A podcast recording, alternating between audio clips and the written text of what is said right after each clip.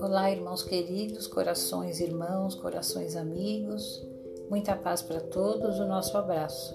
Hoje nós trouxemos do livro Se teus olhos forem bons, todo o teu corpo terá luz, do irmão José, psicografia do Carlos Bacelli, O Bem e o Mal. Está na pergunta 621 do livro dos Espíritos, onde Allan Kardec pergunta Onde está escrita a lei de Deus? Sem excesso de palavras, responderam-lhe os imortais: na consciência. Em si mesmo, portanto, traz o homem a medida do bem e do mal. Consultando a voz íntima que lhe fala sem pausa, não há quem ingenuamente se engane.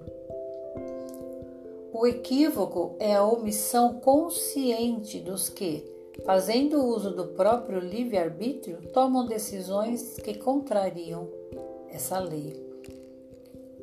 A consciência será sempre onde o altar, o homem, acima de qualquer confissão religiosa, reverenciará o Criador, adotando por norma em seu relacionamento social as sábias palavras do Cristo não façais aos outros o que não quereis que os outros vos façam. Seja, pois, acima de tudo, o bem dos semelhantes, o bem verdadeiro ao qual possamos aspirar, porquanto, sinceramente interessados na felicidade alheia, não teremos como nos enganarmos com a felicidade que queremos para nós.